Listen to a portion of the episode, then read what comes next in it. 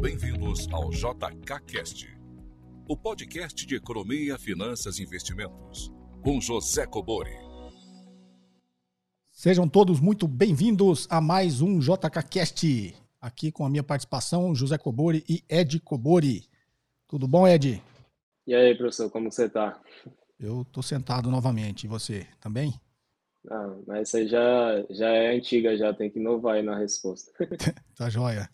É, bom, parece que o seu áudio na, na, última edição ficou muito melhor, né? Agora também. Estamos. A gente está gravando o áudio lá em redundância, né? Para gente, esses problemas de internet aí serem solucionados dessa forma, na edição. O editor dá um jeito, faz a mágica. Beleza, Ed? Ontem você assistiu a, a aula magna sobre fusões, aquisições e valuation? Assisti, confesso que eu não consegui ver ela inteira. Eu comecei e depois encerrei ela, mas deixei salvo aqui, né? Para assistir com mais calma, como é uma temática um pouco mais aprofundada.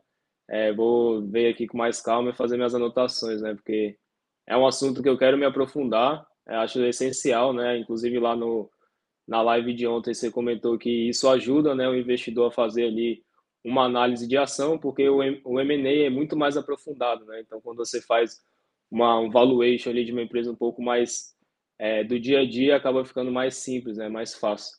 É, mas eu vou salvei aqui para assistir com mais calma e estou vendo aqui as passagens também para poder ir presencialmente na imersão aí que vai acontecer.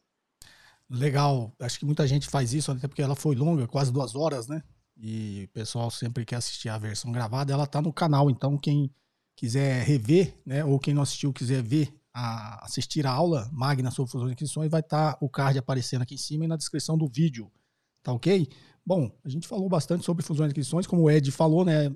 Você aprende a comprar uma empresa inteira, você entra nos detalhes, né? Faz inclusive a, a due diligence, que é a diligência, e aí você fica muito mais apto aí para avaliar ações, né? Então é um conhecimento um pouco mais aprofundado, né? Quando você trabalha com fusões e aquisições, que é o que eu fazia, e ainda faço, né? Há 10 anos. É, é um conhecimento complexo, mas que dá muito prazer para quem aprender. E no mercado financeiro de capitais é digamos, é, a, o conhecimento e a profissão e a posição que é mais bem remunerada, né? Porque você ganha ali uma parte fixa para atuar e acompanhar e, e, assessorar a transação toda e você ganha um FII né, sobre a transação. Então, é, eu costumo brincar que eu comecei vendendo aço, depois vendi máquina copiadora, impressora, e aí eu cheguei a, a agora nos, finalmente a vender empresa. Então, quando você ganha comissão, como qualquer vendedor, né? É, você vender uma empresa inteira, digamos que seria um ativo mais caro que você vai conseguir vender, né? É, e aí você vai ter uma comissão em cima disso. Então o FII é sempre negociado, é óbvio, dependendo do tamanho da operação. E aí quando você faz realmente, concretiza uma operação, você é, tem uma remuneração aí muito boa, tá ok? Meus, meus sócios sempre, e agora principalmente, né, que cresceu bastante a empresa, estão estão tirando uma boa remuneração. E para quem tem interesse em trabalhar no mercado financeiro de capitais, essa é uma posição, não diria assim nobre, porque acho que todas as profissões são nobres, mas é uma profissão que você é, vai entrar mais no detalhe, na complexidade né, da avaliação das empresas, das negociações, e aí você teoricamente estaria apto para fazer outras coisas que surgem no mercado e as oportunidades. Então, pessoal, quem quiser assistir a aula magna, novamente, vai estar aqui na descrição do vídeo, aparecendo no card. É, e foi aberta também as inscrições aí para a imersão presencial, né? Montei uma imersão presencial, vai ser no dia 31 de março, primeiro, dia 2, dia 3 de abril, a quinta, sexta, sábado, domingo, vai ser o dia inteiro, né? Aí você, domingo também vai ser o dia inteiro, mas a gente vai encerrar às 13, né? Vai ter um almoço com fraternização.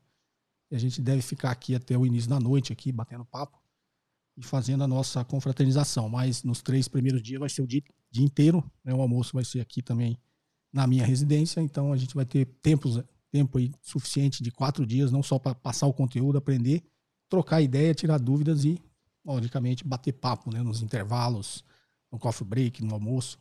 E a gente vai poder trocar muita experiência aí, e vocês também trazem sempre é, nesses treinamentos, né? E aí a gente vai aprender tudo aí sobre fusões e aquisições e valuation, tá? O pessoal pede muito, porque geralmente os cursos de fusões e aquisições não tem a parte de valuation, né? Passa só passando assim em cima, dizendo a teoria, mas né, nesse que eu vou dar, eu vou dar o valuation também, tá ok? Com materiais riquíssimos, né? Ter planilhas, inclusive as planilhas utilizadas em casos reais, né? Que eu ajudei, a, participei e ajudei a coordenar. É, planilhas de valuation, vai ter os contratos reais Obviamente, todos esses materiais eu vou tirar a informação das empresas, né, para que a gente mantenha aí a privacidade delas, apesar de ter terminado esses casos que eu vou mostrar, inclusive é até mais antigo, porque eu tenho que esperar passar o período de confidencialidade, tá? Mas, de qualquer forma, ninguém vai ficar sabendo que é empresa, porque eu tiro as informações.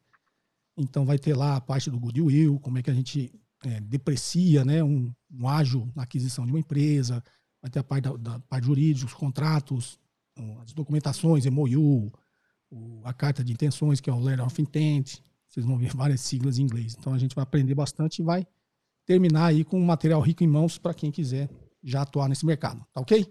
Então, feito o jabazinho aqui no início, né, Ed? Fica, a dica aí também. É, a gente recebe muita pergunta, né, para o pessoal querendo entrar no mercado financeiro, ver quais são as possibilidades de carreira, né? É, então, o M&A está muito em alta, inclusive, todo dia você entrar lá no portal é, de notícias, você vê, né, uma empresa adquirindo outra, uma empresa se juntando a outra, então é um movimento que está muito, muito aquecido. E lembrando, né, para quem for fazer a imersão presencial aí, eu vi na, na aula de outro professor vai liberar o comportamento dos mercados. Então, mesmo que você não tenha nenhuma bagagem, né, como esse curso vai ser liberado para você, como ainda tem um mês ainda para a imersão, vai dar tempo aí de você pegar pelo menos uma bagagem ali desses conhecimentos para não chegar muito é muito cru, né, e a, acabar não conseguindo aproveitar esse conhecimento que é um pouco mais aprofundado. Então, para aquelas pessoas que às vezes ah, vai ser muito complexo, vai ser muito difícil, então você vai ter um mês ainda para se preparar é fazer esse curso aí que você vai ter já uma certa bagagem para chegar lá um pouco mais tranquilo. Bem lembrado, Ed, que então quem adquirir aí a imersão, né, vai ter um dia, um mês, mais de um mês, vai começar no dia 31 de março, vai ter um mês aí, eu vou liberar o acesso ao curso O Comportamento dos Mercados, que é o curso mais completo que eu tenho. É, tem seis módulos, é uma espécie de uma de um MBA enxuto, né, só com o que interessa, né, só com o que a gente realmente usa na prática no dia a dia. Então, primeiro módulo é é, ambiente macroeconômico, a gente vai aprender sobre economia. No segundo é só sobre taxa de juros, como elas são formadas, como se forma a curva de juros. Vocês aprendem, inclusive, para quem tiver interesse nas aulas, aprende a calcular e formar uma curva de juros. Mercado financeiro e de capitais, né? renda fixa, renda variável, mercado de derivativos, é, gestão de risco. Então, ele é um curso bem completo. E para quem for fazer imersão, vai passar um mês aí podendo ter contato aí com, com esse curso, né? com esse conteúdo aí, para chegar aquecido aqui, aqui em casa no dia 31. Tá joia, pessoal? Então vamos lá. É, sem mais delongas, né? Ah, perguntas em áudio e texto para o WhatsApp 61981170005. Perguntas entre 40 segundos e um minuto. Tá ok? Vamos lá, primeira pergunta então. Boa tarde, professor José Cobori. Meu nome é Leandro, falo de São Paulo, capital. A minha dúvida é referente a quais metodologias que existem, além do fluxo de caixa descontado, que o investidor ele pode utilizar para poder fazer um valuation de uma empresa. Né? Então, assim, normalmente se utiliza o fluxo de caixa descontado, mas eu queria saber, além dela, quais outras que podemos utilizar para fazer um valuation a partir das demonstrações contábeis da empresa? Essa é uma dúvida. E uma segunda dúvida é se o fluxo de caixa descontado, se ele também pode ser aplicado a empresas que não estão listadas na bolsa, empresas menores, por exemplo, uma padaria, um supermercado, coisa do tipo. Muito obrigado, um abraço. Legal. Ed, vou passar essa para você, mas eu até comentei sobre essas metodologias, né, na imersão, na, na aula magna de ontem, tá? Para quem for assistir, vai ter uma partezinha que eu falo disso. Mas vou passar essa para você, Ed. Pode responder aí. Vamos lá, Leandro. Isso aí é muito boa pergunta, né? Até para a gente ter um leque maior, até porque dependendo de algum setor ou algum, algum critério específico ali da empresa, você vai poder utilizar né, outras metodologias. Então, eu vou passar aqui rapidamente quais são elas, né? É, a gente teria que fazer quase que um curso é, de vários dias aí para a gente conseguir se aprofundar é, em cada uma, mas aí você pega o nome e depois faz aí seus estudos próprios. Então, o primeiro, como você falou, né, o fluxo de caixa descontado, inclusive na semana passada também no podcast, a gente acabou falando muito sobre ele, que é o método mais utilizado, ele tem as suas limitações, assim como todos os outros, mas no dia a dia, se você for pegar os analistas, ou inclusive essas empresas é, de capital fechado que você, que você perguntou, né, elas acabam utilizando esse método aí mais comum e mais aceito por, por todos os investidores, que é o fluxo de caixa descontado. Mas você tem o modelo de Gordon, que a gente já abordou também em alguns podcasts, a gente tem o modelo de múltiplos, tem a fórmula de Ben Graham, tem as opções reais e tem a própria a abordagem por, por ativos, né? Você olhar ali só a parte contábil. Então, uma coisa que muita gente acaba confundindo é que eles não são é, mutuamente excludentes, ou você vai usar só um ou outro. Você pode usar eles é, de forma complementar, inclusive, né, dentro desses que eu citei para você, o de múltiplos e o fluxo de contábil, ele geralmente né, acaba vindo é, em conjunto. Então, você pode utilizar, sim, mais de um método ao mesmo tempo. Né? Não significa que você vai usar só um ou só outro. Então, dependendo da análise que você for fazer ali, eles podem acabar né, é, se complementando. Então, primeiro, o fluxo de caixa descontado e o modelo de Gordon, na verdade, eles têm as mesmas premissas, né, da gente projetar um valor futuro e trazendo o valor presente, só que o modelo de Gordon é mais ali para empresas financeiras, é mais para fundos imobiliários, para empresas que já estão maduras, né, que elas basicamente acabam distribuindo todos os seus dividendos. Então, você acaba utilizando né, o que ficou conhecido como modelo de Gordon, mas ele é basicamente um fluxo de caixa, só que um pouco mais encurtado, né, que a gente fala que é de um estágio, né, você é, já utiliza ali a projeção na perpetuidade, você não pega aquela, aquela fase de crescimento da empresa. O de múltiplos, você né, basicamente vai pegar alguns indicadores ali da empresa é, para ver como que ela se compara com o seu histórico, como que ela se compara com o setor, como que ela está se comparando com a, com a média, né? Então, basicamente, você vai fazer uma avaliação que a gente chama de relativa. Então, você vai pegar os dados da empresa e comparar, né? Para ver se ela é melhor do que o mercado, melhor do que os seus concorrentes, melhor do que o seu segmento, e se ela vem melhorando ao longo do, do tempo. Tem a de forma de Bengar, que é muito antigo. Inclusive, eu tive até a oportunidade né, de ter um, uma disciplina com um dos fundadores lá da Empíricos, que é o Rodolfo, e eu fiz essa pergunta né, na nossa aula de, de Tira Dúvidas, que eu perguntei, né? Eu falei, nossa, o Bengar é tão é, renomado, né? Todo mundo fala que ele é o pai do, do, da análise fundamentalista, por que, que hoje em dia não é tão difamado a fórmula dele, né? Para você encontrar valor intrínseco.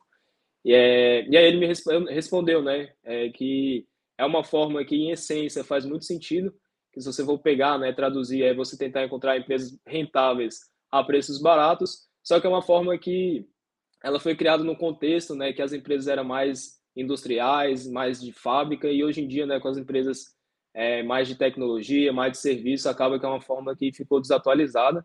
É, e ele falou, né, nos próprios analistas lá da Empíricos, eles não utilizam. É, então, a, a, acaba que é uma metodologia de valuation, só que pouco utilizado na prática, mas vale a pena você estudar ali pelo menos a parte teórica Inclusive, tem uma aula do. Uma aula não, né? Um vídeo aqui do professor no canal, onde ele explica né, como que surgiu ali a fórmula e o que, que significa ali cada número, então vale a pena aí. Qualquer coisa o editor coloca aí no card para você dar uma olhada. Tem a parte de, do método contábil, que é baseada em ativos, geralmente ela só é utilizada quando a empresa quebra, né? ela entra em falência. Porque já que ela não tem o seu fluxo de caixa, não vai ter receita, não vai ter lucro para a gente projetar, ela vai valer os seus ativos. Né?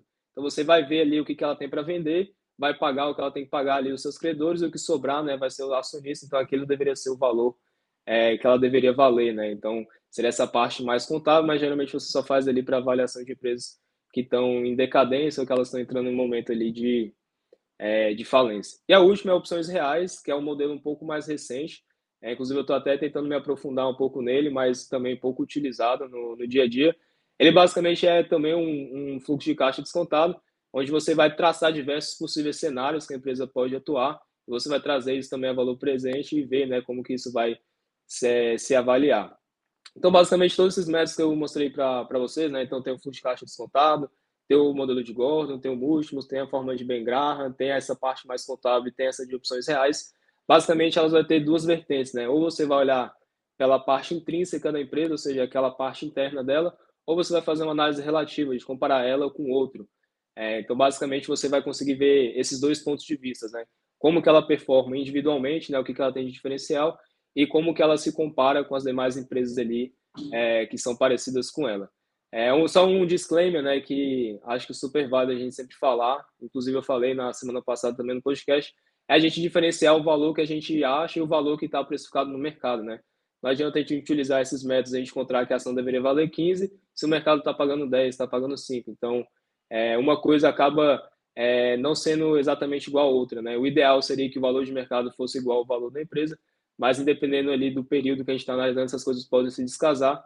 É, então a gente sempre tem que se atentar né, com o valor que a gente vai encontrar a partir desses métodos de valuation. Legal, Ed. Bom, para quem bem explicado, Ed, para quem acompanha o canal, o Ed falou que tem vários vídeos no canal sobre valuation, né? Inclusive alguns métodos que ele falou aí. E na imersão eu vou falar. Ontem na aula magra eu falei um pouquinho, né?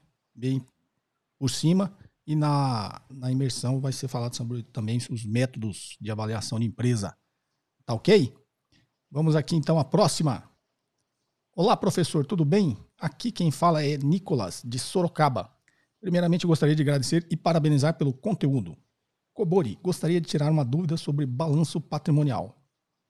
Quando eu olho para um balanço de uma empresa que dá prejuízo ou um lucro contábil baixo, como eu devo olhar para saber se o motivo desse baixo lucro é devido a aquisições e ou outros investimentos em infraestrutura, ou se realmente a empresa é ineficiente? Digo como avaliar se o gasto da empresa é de qualidade. Obrigado. Tenha um ótimo final de semana. Bom, vamos lá, Nicolas. Na realidade, quando você olha o balanço patrimonial, o lucro você vê na DRE, né? Mas vamos lá. A DRE é a demonstração de resultados do exercício. Né? E o balanço patrimonial é lá onde você registra lá os ativos, os passivos e o patrimônio líquido. Ok? É, quando você quer olhar a eficiência da empresa, é óbvio que você tem que olhar o balanço patrimonial, mas o balanço patrimonial você olha muito do seu ponto de vista da solvência, índice de liquidez, índice de imobilização de recursos permanentes. Se você quer olhar a necessidade de capital de giro, você olha para o balanço patrimonial. Então você tem várias análises que você faz no balanço patrimonial. Quando você está olhando a eficiência da empresa, tem que olhar muito mais para a DRX, tem que olhar ali né, os, os, os, níveis de lucro que ela começa desde lá de cima, né? A margem bruta, que está em cima do lucro bruto, frente à, à receita líquida, né? Aí você vai tirar as despesas operacionais, e as, que está lá vendas, despesas de vendas, despesas gerais e administrativas, despesas de pessoal, que, como o próprio nome diz, despesas operacionais, aí você vai chegar no lucro operacional. Né? Você está olhando se a empresa é eficiente é, fazendo o negócio dela operacionalmente. Depois você vai olhar abaixo do lucro operacional, vai ter lá as despesas financeiras, despesas e receitas financeiras ou não operacionais. Vai achar uma base de cálculo para calcular a despesa, calcular o imposto de renda e a CSLL, depois você vai chegar no lucro líquido. Então tem vários estágios ali que você tem que olhar. E você, como que você olha a eficiência da empresa? Você tem que, como você disse, a qualidade do gasto, né? Primeiro você tem que olhar a margem, tá? Geralmente a, o setor ele tem uma média de margem que consegue se praticar no mercado. Então você vai comparar a margem dessa empresa com a margem do mercado. Tanto pode ser tanto a margem bruta, a margem operacional, né, que é a margem EBITDA e a margem líquida. Tem um modelo que chama modelo de Dupont, isso tem no meu livro, tá? Ele, é, essa gigante química que criou o modelo Dupont, você divide ele em três indicadores, né? É, que é a margem líquida, giro, giro do ativo total e fator de alavancagem, né? Margem líquida, como já diz, é, um, é um, uma medida de rentabilidade, o quanto você consegue transformar a sua receita em lucro líquido. É isso que diz a margem líquida. O giro do ativo total é na, na sua, o seu resultado de um ano quanto é que você consegue girar no seu ativo. Então, se você fizer a mesma, é, o mesmo resultado de um ano, for exatamente o mesmo volume que você tem de ativo, o seu giro do ativo é um, né? Você consegue girar o seu ativo em um ano. Então, essa é uma medida também que você vê de eficiência comercial, eficiência de vendas, né? capacidade de fazer negócio no mercado. O fator de alavancagem tem a ver com o capital terceiros, né? Quando você consegue alavancar o capital próprio, né? cada, cada real que o acionista coloca, quanto que a empresa consegue alavancar naquele, um real que o acionista colocou, tá ok? Você divide esses três, na realidade você está dividindo o modelo do pão para quê? Para você focar. Porque quando você olha o retorno sobre o patrimônio líquido, né, você divide o retorno sobre o patrimônio líquido em três outros indicadores, que é o modelo do pão. Quando você olha o, retorno sobre patrimônio líquido, ele é um índice muito genérico, né? Você está olhando ali, o, que é o ROI, né? Seguindo em inglês, é o Return on Equity. Você está olhando ali e você está falando, bom, dá um baixo retorno sobre patrimônio líquido. Quando você divide ele em três indicadores, você consegue focar mais onde pode estar o problema da empresa, né? Será que tá, o problema dele está ali na rentabilidade? Ele não consegue praticar a mesma, mesma margem que seus concorrentes? Ou está no ativo? Ele não consegue ter a eficiência né, comercial de vendas que tem o seu, o seu setor? É, ou está ali na estrutura de capital, ele não consegue alavancar o capital do acionista com capital próprio, ou não alavanca porque ele não tem acesso né, a capital de terceiros mais barato. Então, tudo isso você consegue separar e focar exatamente onde pode estar o problema da empresa. E qualidade de gasto depende desses indicadores, né? A empresa, teoricamente, ela gasta o que é necessário. Óbvio que tem empresas que gastam mais do que necessário. Empresas conseguem controlar melhor esse custo, né? Inclusive, o pessoal do 3G Capital, né, lá do Jorge Paulo Lema, o Beto Sicupira e o Marcel Teles, eles cresceram, ficaram bons porque eles eram muito bons em administrar o custo, né? Reduzir custo de empresa, tá? É, então eles tinham esse foco. Agora, a empresa não pode só reduzir custo, ela tem que aumentar a receita também. Né? Você fica só diminuindo o custo, uma hora você não vai conseguir operar o seu negócio. Então você tem que focar também na sua eficiência de trazer receita para a empresa. Que isso tem a ver com inovação, com novos negócios, com vantagem competitiva. São várias coisas que você tem que olhar. Então, quando você olha isso aí, você vê realmente se a empresa tem eficiência de comprar. Não sei se você falou aquisições no sentido de empresas ou de ativos. Quando você faz lá o cálculo do fluxo de caixa livre, né, você vai ver ali o volume de investimento, que, é, que a gente chama de fluxo de caixa de investimento, você vai ver necessidade de capital de giro e você vai conseguir ver tudo, é, enxergar de uma forma melhor, um raio-x, né? É melhor a eficiência da empresa, tá? Mas é óbvio você tem que fazer uma série de análises para você conseguir enxergar isso. Tá ok? Essa seria a minha resposta. Se ficou muito longa, Ed. Alguma colaboração aí? Acho que vai um pouco de complemento com a pergunta anterior, né, do Felipe, que seria análise de múltiplos. Então, é como você consegue ter um comparativo, né, se a empresa está sendo eficiente ou não, é comparando com seus concorrentes. Então, ah, minha margem é 20%, isso é bom ou ruim? Não sei. Meu, meu concorrente está conseguindo 30%, por que, que eu estou fazendo 20%? Ah, meu concorrente está fazendo 10%, então talvez meu 20% seja bom. É, então, acaba que você precisa fazer essa análise relativa, porque alguns indicadores, se você olhar só o da empresa, não vai fazer tanto sentido, né? Vai ter que pegar o histórico dela para ver se ela está melhorando ao longo do tempo e comparar né, com outros players para ver se ela de fato está conseguindo extrair o seu máximo potencial ou ainda tem muito chão ainda para melhorar. Então, acaba que essas duas coisas aí se complementam. Né? Legal, Ed. Obrigado pela colaboração. Vamos lá, próxima. Boa tarde, JK. Tudo certo? Sou Felipe de Curitiba. Hoje vejo vários influenciadores falando da importância do seguro de vida com o objetivo de sucessão de patrimônio. Queria saber do senhor se é mais viável fazer realmente esse seguro ou passar o patrimônio em vidas, ou até mesmo ao invés de fazer esse seguro, seria mais viável fazer investimento do valor que eu gastaria com o seguro para deixar esse recurso para esse tipo de despesa de sucessão. Desde já, muito obrigado, Felipe de Curitiba. É, eu vou passar para você, Ed, engraçado esse final aqui. Se a gente soubesse quando ia morrer, né, a gente não fazia seguro de vida, né, a gente poupava. Então, assim, faria sentido né, você, em vez de pagar o seguro de vida, começar a investir poupar, se você soubesse quando você vai morrer, né? Mas, como diz o nome seguro de vida, você não sabe quando você vai morrer, né? Mas vamos lá, Ed, essa é para você. Vamos lá, Felipe. Primeira coisa, existe uma discussão no mercado, né, para saber se seguro é considerado investimento ou não. É, então, isso vai depender muito da pessoa que você está escutando, né? Se seguro de fato é considerado é, uma forma né, da gente pensar lá na, na frente é, no quesito investimento ou não. Mas aqui eu vou dar meu ponto de vista. É, eu sou um pouco pé atrás, talvez né, por conta da minha idade, talvez né, não enxergue ainda que seja tão essencial pagar isso. Talvez o professor já está numa certa idade, para ele faz sentido justamente como ele acabou de falar, né? A gente nunca sabe é, o dia de amanhã. Mas eu prefiro seguir na lógica que você falou, né, de, ah, em vez de eu pagar aqui uma parcela, eu pego esse valor e invisto, né, eu mesmo crio meu próprio planejamento contingencial. Então, vou ter aqui uma reserva de emergência, vou ter né, alguma caixa aqui de oportunidade, mas eu vou te mostrar quais são as vantagens e desvantagens, né, assim como tudo na vida, o seguro também vai ter. E aqui, quando eu falo seguro, eu estou colocando também previdência complementar que está dentro dessa caixinha. É, então, a primeira vantagem né, é que você não tem o um inventário, então, se você está pensando na sua família, né, ela já tem um, uma contingência imediata. Se você é, tiver ali seus investimentos, vai ter que ter toda aquela parte de, herança, levantar, fazer inventário, até a parte judicial. Né? Imagina ali só, seus filhos, sua, sua esposa, né, os seus, seus pais precisando de dinheiro e tendo que é, ficar a par ali da burocracia. Né? Então, a vantagem do seguro é que você não precisa passar por esse inventário e, consequentemente, né, o pagamento ali de uma possível indenização ela é muito mais rápida, em alguns casos até imediata. Então, esse seria o primeiro ponto positivo de um seguro. É, o segundo é a questão da portabilidade.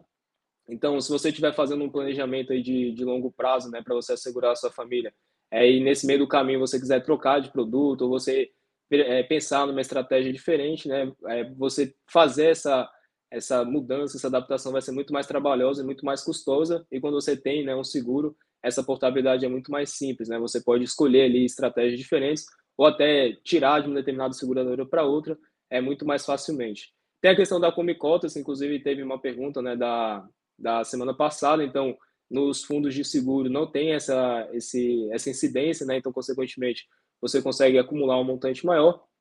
E o seguro é, é uma renda que não é empenhorável, né? se você estiver recebendo ali. Então, ah, acumulei um determinado valor, a seguradora vai ficar me pagando mensalmente. Então, mesmo que você tenha uma dívida, você tenha né, algum processo judicial contra você, aquela renda ali, ela assegurada, é, essa pessoa né, que está tentando pegar o seu dinheiro, ela não consegue justamente porque essa renda é assegurada porque seria como se fosse um, uma fonte né, de que você precisa, sem ela você não, não consegue viver, então basicamente o governo né, não deixa é, com que esse, esse recurso seja penhorável. Há uma outra vantagem que a indenização é isenta de imposto de renda, então, ah, tenho lá que se acontecer alguma coisa comigo, tiver alguma doença, invalidez ou né, venha partir para uma melhor, a minha família vai receber um montante total ali, ela não vai ter que pagar imposto. Então, a indenização é 50 mil, 100 mil, ela vai receber esse valor montante, não vai ter que repartir, repartir ali né, um pedaço com o governo. E se você estiver pensando na estratégia também de bastante longo prazo, é, dependendo da tabela ali de imposto de renda que você vai utilizar, você consegue pagar até 10% de, de imposto, né, alíquota isso você não vai conseguir nenhum outro, outro tipo de investimento, né? A, a mínima que você vai conseguir ali é 15%. Então, essas seriam as vantagens de você escolher um seguro.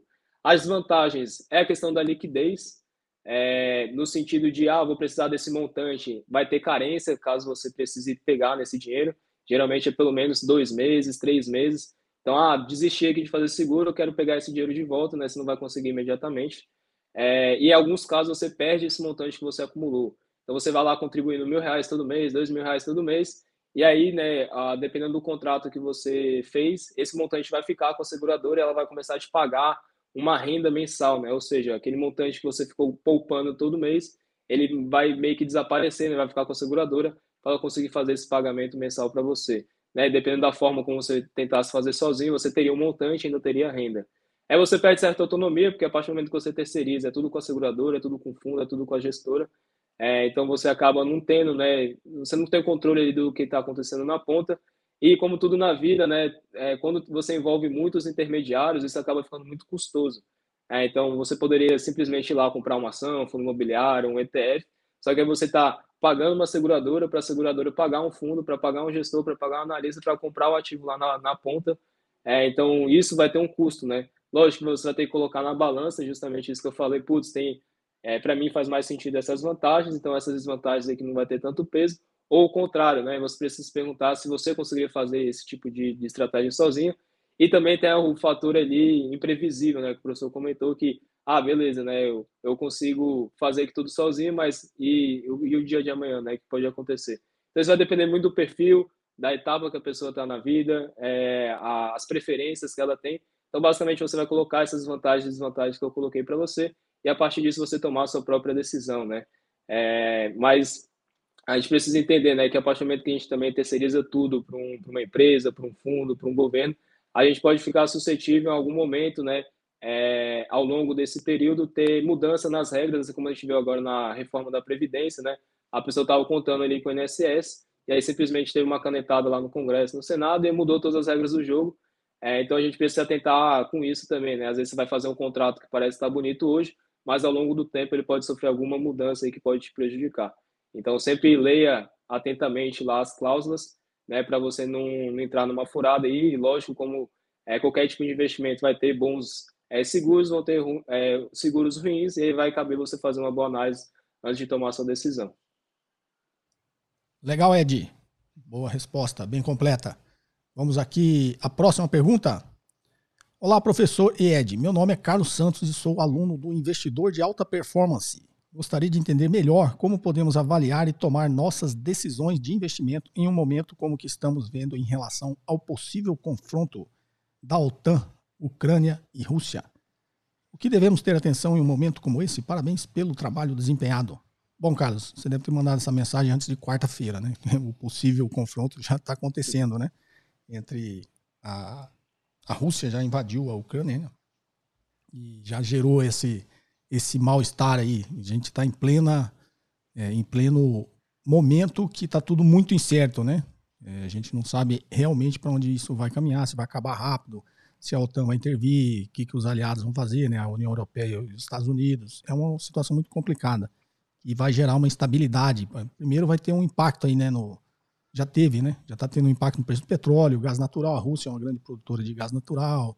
Tinha aquela. A Alemanha depende muito né, do, gás, do gás da Rússia. Então, isso tudo fica muito incerto e os mercados ficam voláteis, né? O dólar costuma, apesar dele estar tá desvalorizando, o que é uma surpresa para todo mundo, né? Aqui frente ao real. É, mas isso pode ser um movimento de curto prazo, a gente tem que tomar cuidado com isso, né? Porque a tendência é nesses momentos de aumento de aversão ao risco mundial, o dólar se fortalecer né, o título de tesouro americano ser mais procurado as commodities, principalmente energéticas, nesse caso aí, né, desse conflito, vão subir, vão ficar mais caras, né? Então a gente tem um impacto direto aqui na economia mundial e na economia brasileira. Então, como a gente está em pleno momento, é muito difícil de prever, né? Porque faria que qualquer estratégia que você tenha tem que ser um pouco mais conservadora, né? Isso não é o momento de ter estratégias muito arriscadas.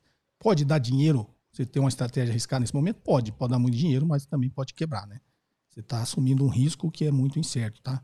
E aí acaba sendo muito mais uma aposta do que um investimento, né? Você está apostando que vai acontecer aquilo que você prevê, mas ninguém sabe o que vai acontecer, tá? A, a tendência geral é essa, né? O dólar se fortalece, o petróleo sobe, o gás natural vai subir, o derivado de petróleo, as commodities energéticas são mais caras, o mundo entra num certo momento de incerteza de crise, então todo mundo sofre nesse, nesse momento, né? É, mas esse conflito, como eu disse, está acontecendo, né? A Rússia invadindo a Ucrânia, é, isso é uma coisa longa, histórica, né? É óbvio que isso nada justifica um país invadir outro. Existem tratados na ONU que você tem que ter, manter a integridade territorial, né, a soberania dos países. Mas é, a gente tem que voltar um pouco na história para entender porque isso aconteceu, né?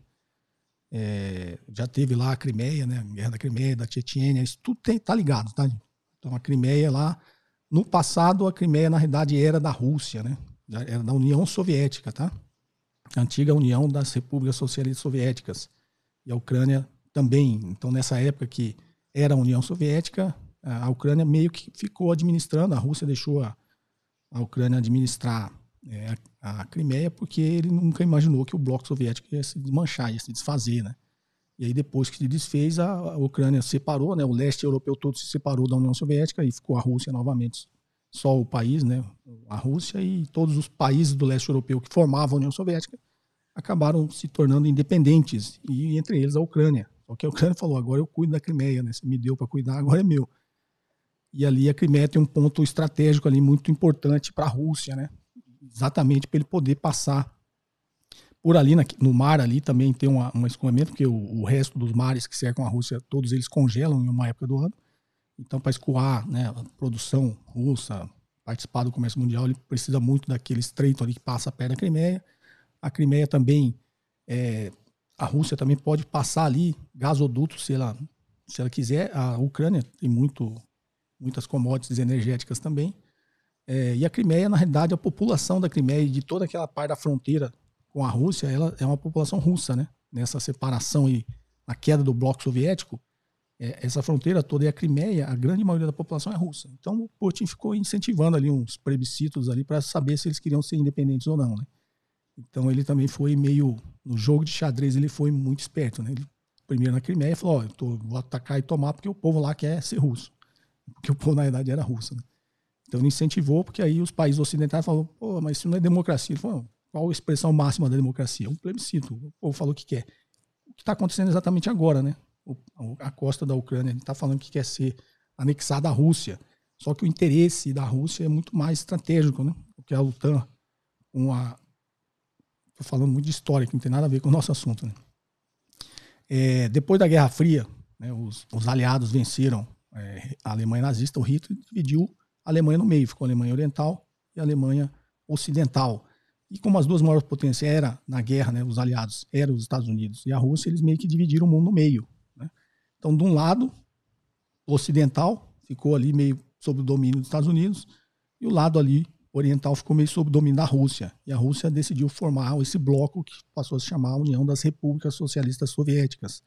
E eles fizeram um chamado Tratado de Varsóvia, que é exatamente o que o, o mundo ocidental fez com a OTAN. Né? A OTAN é a Organização do Tratado Atlântico Norte. Então fez um, um, uma organização militar, né? uma união militar, que é a OTAN, do lado do Ocidente, e a Rússia fez do outro lado uma união militar, que era o Tratado de Varsóvia. Só que quando caiu o bloco soviético, caiu, né, caiu o muro de Berlim e se desfez a União Soviética, esses países todos ficaram independentes e o Tratado de Varsóvia deixou de existir. Então ficou um desequilíbrio, né? O mundo ocidental ainda com a OTAN e a Rússia ali meio isolada, sem o Tratado de Varsóvia, com o, bloco soviético desfeito, ficou. E quando o Putin ascendeu ao poder, ele meio que está querendo fazer uma revisão da história, né? É, e talvez no jogo de xadrez, né?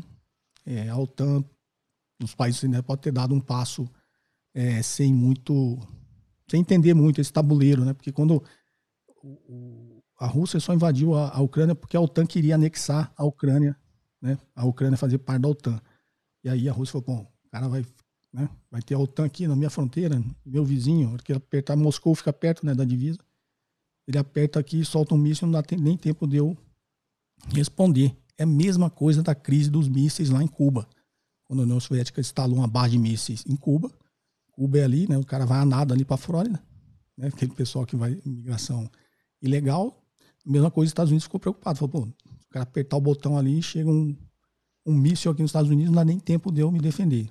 E teve toda aquela crise quase, né? Estourou a Terceira Guerra Mundial. Então, na verdade, assim, no tabuleiro militar, estratégico, é mais ou menos a mesma coisa, né? O, o Putin não queria deixar a OTAN fazer uma base lá na fronteira dele. E aí, nesse jogo de nervos, né? De não vai, não vai, vai ter sanção, vamos resolver diplomaticamente, ele invadiu. Ele é tipo assim, é o cara que falou assim, o cara que ele se faz de louco, ou ele faz que os outros acreditem que ele é louco justamente para não poder reagir, né? É, eu até brinquei com a minha esposa esse dia, eu tava brincando que o Ayrton Senna, ele tinha uma característica nas primeiras corridas, ele ia dividir a curva, ele nunca deixava, podia bater, capotar, voar, explodir o carro, mas ele, ele entrava na curva para não sair. Né? Então, nas primeiras teve uns acidentes, nas, nas outras, quem conta isso na história do, do Senna é o Martin Blanda. Né? Aí, na segunda, quando você vai dividir, você já não divide com ele, porque você sabe que ele não vai sair, ele vai bater em você. Então ele fala assim, bom, eu piso no freio e deixo o cara aí, porque ele vai bater em mim que o Putin está fazendo é mais ou menos a mesma coisa, né? Ele é o doido da história. Ele falou, eu vou entrar. Entrou. Aí agora, vocês vão reagir? Aí os caras falaram, bom, se a gente reagir, a terceira guerra mundial, o cara não vai, não vai dar um passo atrás. Né? Então tem todo esse jogo aí que ele soube utilizar, ele soube fazer esse papel de louco na hora de ser louco. E é isso que ele está fazendo. Tá ok? Bom, o Ed caiu aqui no. Se ele voltar aqui, eu coloco ele aqui, mas essa era a última pergunta. É, dei uma devagada aqui na história da geopolítica mundial, mas é, ah, como o nosso podcast é sempre um bate-papo, né? Espero que vocês tenham apreciado, tá ok? Perguntas em áudio e texto para o WhatsApp 981 170005, tá ok, pessoal? Perguntas entre 40 segundos e 1 minuto. Novamente, a imersão está aberta, né? Essas inscrições para imersão em fusões aquisições e valuation, tá? Vai ter o, o, o link aqui embaixo. Para quem quiser assistir a aula magna que eu dei ontem, deu quase duas horas de aula sobre esse mesmo assunto. É, também tem aqui o link na descrição do vídeo, tá ok? Aproveitem um carnaval para se atualizar.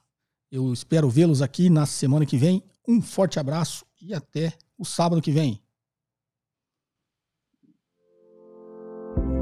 Você ouviu mais um episódio de JK Cast, o podcast de economia, finanças e investimentos com José Cobori.